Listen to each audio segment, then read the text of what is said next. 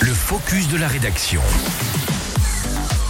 Domitil, le focus de la rédaction se penche sur une collecte nationale portée par la Fondation du patrimoine proposée directement vendredi dernier par Emmanuel Macron depuis la collégiale de Cellure en Auxois en Bourgogne. Oui, alors c'est une collecte nationale hein, pour aider les petites communes de moins de 10 000 habitants à préserver le patrimoine religieux des villages de France.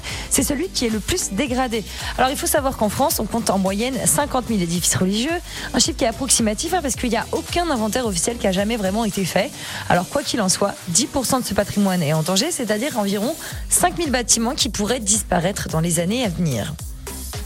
Alors, euh, comment la Fondation du patrimoine compte venir à leur rescousse? Eh bien, l'idée, c'est d'abord d'identifier puis de soutenir 1000 monuments religieux d'abord en 4 ans, tout culte confondu, même si la majorité hein, de ces bâtiments, qu'on se le dit, sont des églises.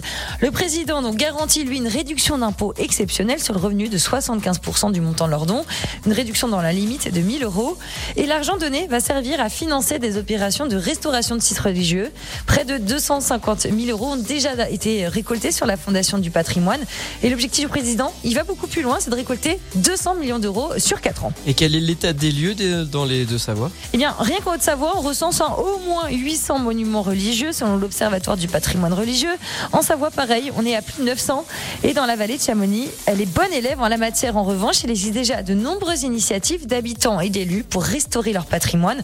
Alors, il y a un exemple tout simple déjà à Servoz. Un collectif de paroissiens et d'amoureux du patrimoine s'est monté pour restaurer l'église. Pareil, du côté de Saint-Gervais-les-Bains, pour le temple. Mais une autre donnée rentre en jeu désormais maintenant, on n'y pense pas forcément, mais c'est les épisodes de sécheresse.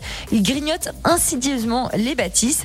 Il reste à savoir qui gagnera la course hein, entre la montre, contre la montre hein, face à ces monuments religieux, si c'est le temps ou si c'est les hommes. Domitil, courte manche pour le focus de la rédaction.